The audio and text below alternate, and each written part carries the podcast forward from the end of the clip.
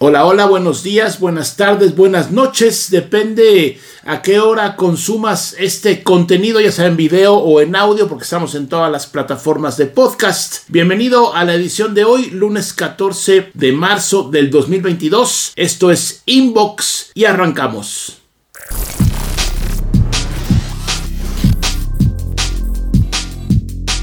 Y sí, disculpen, la semana pasada, el lunes pasado, estuvo complicado hacer el inbox porque estaba yo volando. Estaba de regreso del viaje que hice a Barcelona para cubrir el Mobile World Congress, que seguramente por ahí, espero hayas visto algunos de los videos que generé desde allá y todo lo que pasó allá. Luego me quedé un par de días ahí, pues de vacaciones y, finalmente el vuelo de regreso era el lunes. Estaba complejo y preferí, bueno, pues darme vacaciones también de inbox. Pero aquí estamos de regreso con mucha información, por supuesto. Y entre esa información, desafortunadamente el conflicto entre Rusia y Ucrania pues no cesa, están platicando, que a ver si sí, pero bueno, no hay eh, hasta el momento ningún indicio de que esto vaya a dejar de suceder, ¿no? El conflicto en este caso armado. ¿Y qué ha pasado? Bueno, pues que no se ha metido ningún otro país de forma bélica, o sea, nadie le ha entrado a ayudar a los rusos todavía todavía, pero pues las restricciones comerciales eh, son las que están a la orden del día, ¿no? Una de ellas, por supuesto, tiene que ver con el costo del petróleo, que lo hemos sufrido y seguramente en todo el mundo, aquí en México también, aunque nos digan que no va a subir la gasolina, pues tiene que subir porque el petróleo sube y, en fin, es una historia compleja, política, que no me quiero meter, pero bueno, además del petróleo, ¿qué ha pasado? Básicamente Estados Unidos y otros países han puesto restricciones en cuanto a temas eh, muy diversos, ¿no? Desde que ya cerraron todos los Starbucks, se fue también McDonald's y otras eh, firmas de, este tipo de venta de, en este caso, alimentos. Pues resulta que Meta eh, bloqueó a RT. ¿Qué es RT?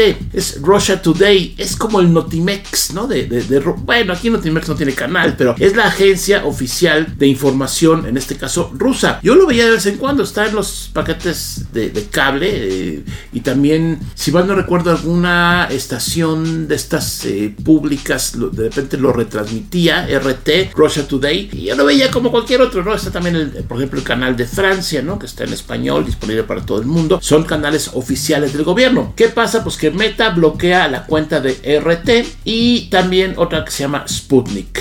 Luego Twitter pausa los anuncios y bloquea igual a las agencias estatales rusas. Google elimina todos los enlaces de las páginas oficiales de RT y Sputnik News del buscador, entonces no vas a poder encontrar nada ahí en el buscador de Google. YouTube deja de monetizar los canales de contenido controlados por Rusia o por rusos básicamente. Entonces pues no hay lana de YouTube y así se van sumando más y más eh, restricciones en este caso digitales. TikTok suspende el servicio en Rusia de plano. Telegram bloquea los canales de RT caso curioso, Telegram eh, fue fundado y creado por un ruso que se fue de Rusia y vive ahora en Australia, no me acuerdo, vive fuera de Rusia, no, en, Emiratos Árabes, por ahí en algún lugar, pero fue creado, es, es originalmente un, servicio, un un software ruso, pues ya no hay, por lo menos presencia de los canales de RT, que es esta pues, televisora o canal oficial. Y así eh, otros eh, bloqueos, Microsoft suspende las ventas en Rusia, Spotify cierra su oficina en Rusia, Airbnb deja de operar en Rusia. También por ahí leí ayer antier que Pink Floyd, esta legendaria banda eh, británica que a mucha gente les gusta como a mí, pues que dejan o bajan o no está disponible su música en los servicios de streaming en Rusia. Pues es una forma de quejarse, ¿no? una forma de, de decir, a ver, aquí no nos parece lo que hace Putin, pero bueno, ¿dónde va a acabar esto? ¿Quién sabe? ¿Cuándo va a acabar? ¿Quién sabe? ¿Cómo se va a poner? quién sabe. Desafortunadamente el problema es que hay un número indeterminado todavía de bajas civiles. Están matando a gente inocente. Ese es eh, lo que podemos o lo que se puede constatar como digamos em, la historia desde el punto de vista desgarrador no o sea no tiene por qué morir ningún civil en ninguna situación en ninguna parte del mundo y menos porque Putin con sus ideas pues radicales en fin no me meter en rollos pero decide que en Ucrania hay gente que, que, que está en contra de él pero bueno Vamos a ver qué otras restricciones por ahí suceden o se dan de todo el mundo hacia Rusia. Y bueno, para los fans de Nintendo, que vaya que hay millones, se anuncia, se confirma finalmente que el parque temático Super Nintendo World llega a Estados Unidos. A mí me tiene absolutamente sin cuidado. Hace mucho que no voy a parques temáticos. Sí, iba, sí fui, por supuesto. De niño, pues conocí Disneylandia cuando tenía no sé, 16, 18 años por ahí. Ya sabes, esos viajes que nunca estuve, a mí no se me olvida. Eh, y luego, bueno, pues, eh, en fin, ha, sido, ha ido creciendo, comenzó todo el, desarrollo de Disney en Orlando, ¿no? Todo esto que, pues, es un latifundio gigantesco de Disney. Bueno, ¿qué pasa? Que ahora, según esta nota que tengo, eh, bueno, que estoy consultando aquí de Gadget, pues ya está confirmado que el primer parque temático de Super Nintendo World aparece o va a abrir en 2023. Estoy súper emocionado. No, no me aguanto las ganas de ir al parque temático de Nintendo. No, a ver, a ver. Si yo nada más comunicara las noticias que me interesan, pues esto no sería un noticiero, ¿no? Sería una recomendación de cosas que le gustan a Javier. No, aquí tratamos, por supuesto, de hablar de todo lo que sucede o mucho de lo que acontece en el mundo de la tecnología. Y por supuesto, eso está interesante porque podrás ir, eh, está, va a estar dentro de los estudios Universal o Universal Studios en Hollywood. Eh, vas a poder, creo que, subirte a un, pues que sea un Mario Kart gigantesco. La verdad es que no estoy súper enterado. Hay poca información. Lo que sí es que estos parques temáticos son costosos, siempre han sido caros. Eh, ir al parque, luego comer ahí golosinas y comprar cosas es costoso. Pero bueno, finalmente yo creo que es una oportunidad que si te la das una vez en tu vida, vale la pena, ¿no? Disfrutar, por supuesto. Pues es que no, no es como nuestros Six Flags aquí en, en este caso en la Ciudad de México, sino que pues es que, a ver, en esencia es lo mismo, pero bueno, finalmente eh, la diferencia que tienen otros parques temáticos, en este caso de Universal, que es la competencia de Disney, pues son mucho más desarrollados, ¿no? Hay, hay más varo metido, hay atracciones muy interesantes, pero bueno, pues ya va a abrir en el 2023, el próximo año, el primer parque temático. Si tú vives en Los Ángeles o por ahí y, llegas a ir, manda unas fotos, comparte unas fotitos y las ponemos con mucho gusto eh, a ver qué te pareció. Este Super Nintendo World, que es el parque temático. Eh, todo esto lo reporta el Los Angeles Times, que es el periódico, pues, digamos, más famoso ahí en esa zona o en esa área o en ese estado, que es California. Y mm, aquí estoy leyendo que el primer, eh, la primera expansión de, de, de, de este parque temático fue en el 2016, cuando abrieron el parque de Harry Potter. O Harry Potter, como le digo yo. Pero bueno, ahí está la información. Eh, insisto, a mí me da igual si abren 7, 14 o 35 parques temáticos de lo que sea, pero es siempre importante e interesante tener la noticia fresca y directa. Y bueno, gadgets que nadie quiere, pero que alguna compañía los crea y algunos consumidores los, compran. Se trata de un aparato que mezcla los colores para crear el tono del lápiz labial perfecto para el usuario. ¿Mm? ¿Te entendiste? El lápiz labial que pues para muchas mujeres y por supuesto algunos hombres eh, es indispensable porque se lo ponen y están siempre ahí mucho tiempo viendo que sí que sí quedó y que no quedó es, es parte del maquillaje de las mujeres que se maquillan, obviamente, el lápiz labial. Eh, de repente igual te fijas o no te fijas, depende con quién convivas, eh, si tienes pareja, tienes novia, tienes esposa o algo parecido, pues dependerá, te fijes o no que tiene lápiz labial. Tiene sus problemas el labial porque luego se queda pegado y manchado en, algunas partes del cuerpo de, de los hombres. Estoy simplificando hombres y mujeres para no entrar en muchos detalles, pero bueno, el lápiz labial es un elemento que tiene no sé cuántos años, yo creo que cientos y cientos de años que se vende y muchísimas mujeres consumen. Ok, Yves Saint Laurent, esta marca de moda muy famosa, francesa, pues le entró a esto que se llama, ¿cómo se llama? Espérame, eh, se llama, es que el nombre aparte de francés y hoy no amanecí muy bien de mi francés, pero se llama Roche, o sea, rojo sur measure. O sea, es como, a ver, déjame, déjame traducirlo. Yo creo que es como cuánto rojo, ¿no? A ver, vamos a ver. Déjame. Mira nada más lo que uno descubre con Google. Roche sur mesure, o como se diga, significa rojo personalizado. Mm, ¿Qué tal, eh? ¿Qué tal mi francés en este día? Bueno, ¿qué hace este gadget? Mezcla, bueno, aparentemente, no aparentemente, usando inteligencia artificial, en teoría, pues ahí checa, me imagino que tu tono de piel, no sé si el color de tus labios, no lo sé, pero revisa todo esto de forma automática. Entonces lo que hace es que mezcla, eh, digamos, tiene como cartuchos, ¿no? De, diferentes pues, tipos de rojo y mezcla eh, el que decidió que es el ideal para ti. Entonces lo coloca ahí en el, en el gadget y no, no, te crea un nuevo lipstick o lápiz para que te lo lleves, sino que le echa ahí la mezcla exacta y tú pues ya te, pintas eh, los labios. Ahora, yo sé por experiencia que las mujeres normalmente si van a salir o etcétera, están en alguna, no sé, alguna cosa social, pues se retocan, ¿no? El labio. Ya sabes, ¿no? Que van al baño y van platicando y sacan el lipstick y una retocadita porque se va consumiendo, yo qué sé. Pues aquí no sé cómo se le haga, no sé si hay por ahí, mmm, pues puedas poner un poquito de lo que hizo para llevar, no lo sé. Pero bueno, puede mezclar hasta 4000 tipos de rojo. 4000, yo no podía distinguir ni 10, pero bueno.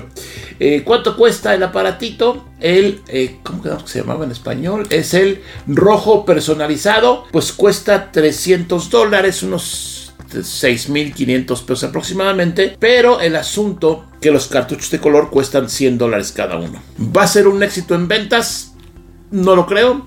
¿Va a ser un producto de nicho? sí lo creo. Y qué interesante que la tecnología cada vez sale más de las computadoras, pantallas y, lo que normalmente usamos. Y bueno, pues para mucha gente esto será un accesorio interesante y estarán muy contentos. Finalmente aquí es un asunto subjetivo, ¿no? Pues que también te ves. Pues aquí la inteligencia artificial, eh, con la aplicación que viene por supuesto, te ayuda y te ofrece tu tono de rojo personalizado ideal para ti. Y bueno, pues a raíz de las restricciones que ha impuesto, que han impuesto algunas compañías, en este caso a Rusia, para que no puedan navegar por sus sitios, ya hemos platicado, en este inbox platiqué y en otros también he comentado que tampoco creo que está Netflix disponible, etcétera, Spotify tampoco. ¿Qué hacer? Bueno, pues una opción es usar una VPN. ¿Qué es una VPN? Es... A ver, es una conexión que hay entre tu dispositivo puede ser tu computadora o tu televisión o tu ruteador o tu teléfono, hacia la computadora del proveedor de VPN que está en algún país. Entonces el enlace entre tu computadora y la computadora del proveedor del que te vende el VPN es la primera parte. Entonces él recibe tu petición y dice, ah, mira, Javier quiere conectarse conmigo. Ok, vente Javier, venga, che para acá. Ahí está Javier conectado. ¿Qué pasa? Que Javier está conectado a una computadora que está, por ejemplo, en Estados Unidos. Yo estoy en México, la computadora está en Estados Unidos. ¿Qué sucede? Que este, este software o esta, esta magia del VPN le dice a Netflix, por ejemplo, ¿no? o sea, la misma conexión de Internet, oye, que Javier que está en Estados Unidos quiere conectarse a tu sistema. Entonces Netflix dice, ah, ok, pues sí, déjalo pasar porque la conexión viene desde Estados Unidos, pues ya vi que está ahí conectado. Eso es en forma muy, además de que toda la comunicación va cifrada, nadie la puede ver excepto tu proveedor de VPN. Él ve todo a fuerzas. Todo lo que tú envías y recibes usando una VPN pasa por un servidor no hay forma de que no lo haga y es como funciona este asunto de las VPNs. Eh, mucha gente usa VPN porque sus compañeros obligan a usar VPNs. Ahora, desde que empezó la pandemia, pues con mucho, con tanto home office, eh, una forma de asegurarse de que no haya ningún, bueno, de asegurarse más que no haya ningún intruso entre una comunicación, eh, por ejemplo, de tu computadora al servidor de tu, compañía, es una VPN. De hecho, no son nuevas, las VPNs tienen mucho tiempo usándose, pero eran más como empresariales, eran más dedicadas a usuarios precisamente de corporaciones que eh, utilizan, utilizan estos sistemas, estos protocolos de seguridad. ¿Qué sucede ahora? Desde hace años, que hay VPNs que tú puedes contratar. Tú contratas tu VPN, marca A, B, C o D, y pues eh, haces esto. ¿Cómo funciona la VPN exactamente ya en el día con día? Bueno, pues le aprietas al botón del icono de la VPN, te conectas al país que tú quieras o que necesites conectarte y sigues navegando. Pero ya estás navegando tú de forma anónima porque hay una computadora que sabe quién eres, pero no le va a decir a nadie y va a simular que estás tú en tal país, ¿no? Por ejemplo, he estado yo en un par de ocasiones en China, donde desde siempre, por su sistema, no están abiertas las redes de internet, a todo al mundo. Ahí no puedes usar em, Google, ni Twitter, ni Facebook, ni obviamente Netflix, no. Todo está restringido. Hay sus equivalentes chinos, pero estos eh, servicios, digamos, occidentales pues no, no están disponibles. ¿Y cómo se usa con una VPN? Ahora, las usé y funcionó más o menos bien. ¿Por qué? Porque siempre hay una, hay, un, hay una constante pelea entre los, digamos, en este caso voy a hablar del, ejemplo del, de, China, que es el que más o menos conozco. Bueno, me han platicado, yo no he ido ahí a donde están estas personas eh, tratando de ubicar de dónde vienen las VPNs, dónde están los servidores de las compañías que ofrecen VPN para bloquear. Me ha pasado a mí de, repente probando algunas VPNs que la típica prueba es conectarte a Netflix para ver qué catálogo te aparece, si el mexicano, en este caso yo soy en México, o el norteamericano. Algunas VPNs sí, digamos, libran o burlan eh, la ubicación y otras no. Entonces, mm, ayer, antier, puse un tweet de, de qué VPN usabas simplemente por, por ponerlo, ¿no? Por, por curiosidad mía. Déjame mm, encontrarlo por aquí. Aquí está mi super tweet. Y, em, a ver, un segundito, un segundito. Ok, pregunté ¿Usas una VPN? ¿Para qué? Principalmente yo uso ExpressVPN, ahorita hablamos de eso. No la estoy recomendando, es simplemente la que uso. Hubo 35 comentarios y muchos dijeron, yo uso lo que me dan en mi trabajo. Ok, sí, es totalmente lógico, ¿no? Si trabajas en alguna compañía y te obligan a usar una VPN porque si no, no se conecta, pues la usas. Por aquí ponen, em, rara vez solo cuando quiero ver contenido detrás de, de GeoBlock. ¿Qué es el GeoBlock? Que lo que te digo, tú vives en tal lugar o el servidor a donde estás conectado está en tal ubicación geográfica, el proveedor de ese contenido dice, no, para este servidor este contenido no está disponible. Ok, y bueno, más comentarios. Eh, ahora, ¿cuál es buena? No, no lo sé. No sé, yo uso ExpressVPN porque algún día la necesité. Eh, usaba otra, usaba creo que Proton VPN. Luego me funcionó la ExpressVPN y la seguí usando y la sigo usando. Cuesta al año como, siempre promociones, pero cuesta una lana, ¿eh? como cerca de dos mil pesos al año. Eh, creo que son hasta 5 dispositivos, si no me equivoco. Ahora, ¿para qué la uso? Bueno, invariablemente cuando estoy de viaje, conectado a cualquier Wi-Fi de un hotel, un aeropuerto, o no de viaje, sino fuera de mi Wi-Fi y me conecto para llevar a cabo alguna actividad, pues digamos, poquito más delicada, pongo la VPN. ¿Por qué? Porque le doy un nivel más de protección. No es infalible, o sea, no es que nunca, pero es un nivel de protección más eh, que puedes utilizar para, en este caso, cifrar tus datos y protegerte. Ahora, en este caso, este comentario surgió por el asunto de Rusia, ¿no? Que pues muchos rusos seguramente con una VPN eh, van a poder navegar en, en, los sitios que están ahora suspendidos. Pero esto es una carrera de resistencia, porque los proveedores de estos servicios que están restringidos en Rusia están seguramente localizando y ubicando las VPNs para bloquearlas. Entonces, bueno, pues afortunadamente es otra consecuencia más de este asunto de la invasión rusa a Ucrania.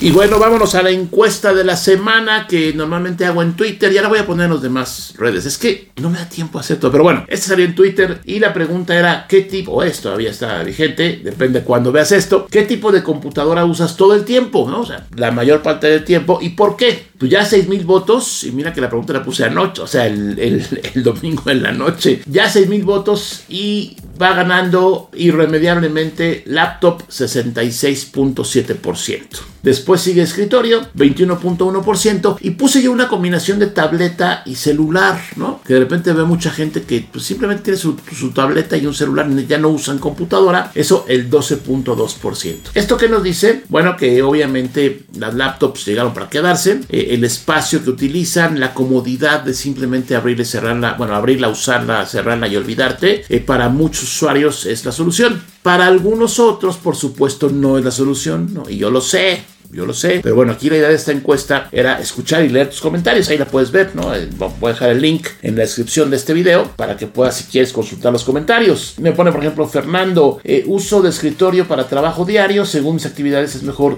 por su potencia. Tengo una lap para trabajos en casa. Dejé de ocuparla porque el HD de disco duro falló. Le compré un de estado sólido y trabaja muy bien. Pues sí, varias respuestas fueron la que me dan en mi chamba, ¿no? La que me dan en mi trabajo. Si le dan una laptop, pues una usa una laptops. Qué bueno, qué, afortunado. Uno de trabajo y dos que tiene computadora. Pone Ale su amor, contestó seguramente escritorio, porque no puedo usar laptop. Trabajo con After Effects y Premiere. Sí puedes, pero no te conviene que finalmente va a ser más lento, pero que puedes, puedes, obviamente. Por cierto que le eché el ojo ahí a unas laptops nuevas de cierto fabricante que ya vienen. Está muy interesante, ¿eh? ya pronto el video, pronto el video. Bueno, eso fue la pregunta de la semana, muchas gracias por participar y continuamos aquí en esto que se llama Inbox.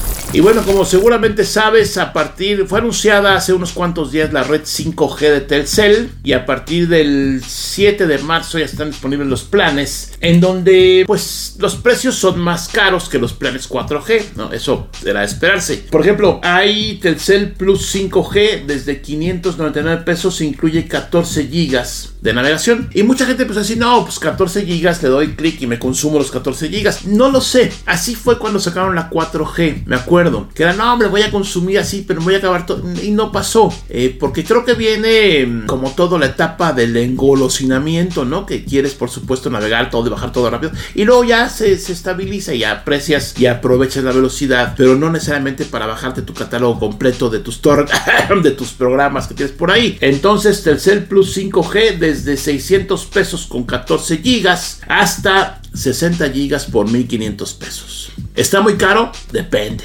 Depende. Es como las otras máquinas, las Apple, ¿no? Que cuesta 215 pesos. ¿Está muy caro? Pues depende, ¿no? Si en tu chamba cobran 3 millones de pesos por hacer un proyecto, pues 200 mil pesos no es tan caro en caso de una computadora. Pero bueno, ok. Hay otro que es Internet en tu casa Plus 5G desde los 500 pesos con navegación ilimitada, pero la velocidad está topada a 20 megabits por segundo. Entonces, bueno, yo creo que voy a, voy a dar una vuelta por el centro de atención a clientes de Telcel porque quiero preguntar algunas dudas que tengo. Igual grabo un videito, igual lo subo. Pero bueno, son los planes. Ya están funcionando. Sé que todavía no hay 5G para iPhone, faltan días, pronto llegará, así es que bueno, ahí vamos.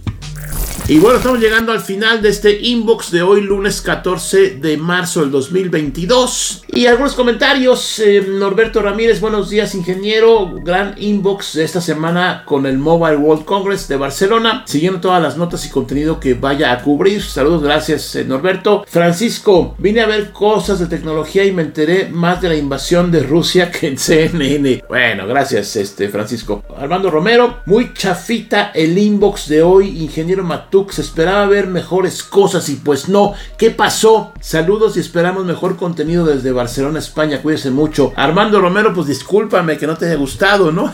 Finalmente hay muchos canales y hay muchos lugares donde ver la información. Gracias por, por visitar este canal. Y ya nos vamos. Eh, te agradezco mucho eh, haber escuchado o visto esta edición de Inbox de hoy, lunes 14 de marzo de 2022. Recuerda que estoy en todas las redes sociales, no en todas, estoy en Twitter, Instagram, tengo mi canal en TikTok, Facebook también, si quieres seguirme por ahí. Pero te invito a suscribirte a este canal si es que estás escuchando esto por el podcast. Estoy en youtube.com diagonal matuk, más fácil no puede ser. Y en el canal de YouTube es donde subo los unboxings, ¿no? Todavía no es posible subir un unboxing en Spotify, por ejemplo, ¿no? Todavía no. Igual después con el Neuralink de Elon Musk sí voy a poder em, eh, proyectar hologramas en tu cerebro directamente, pero hoy no. Entonces te invito a suscribirte, a dar like y por aquí nos vemos con mucho más contenido.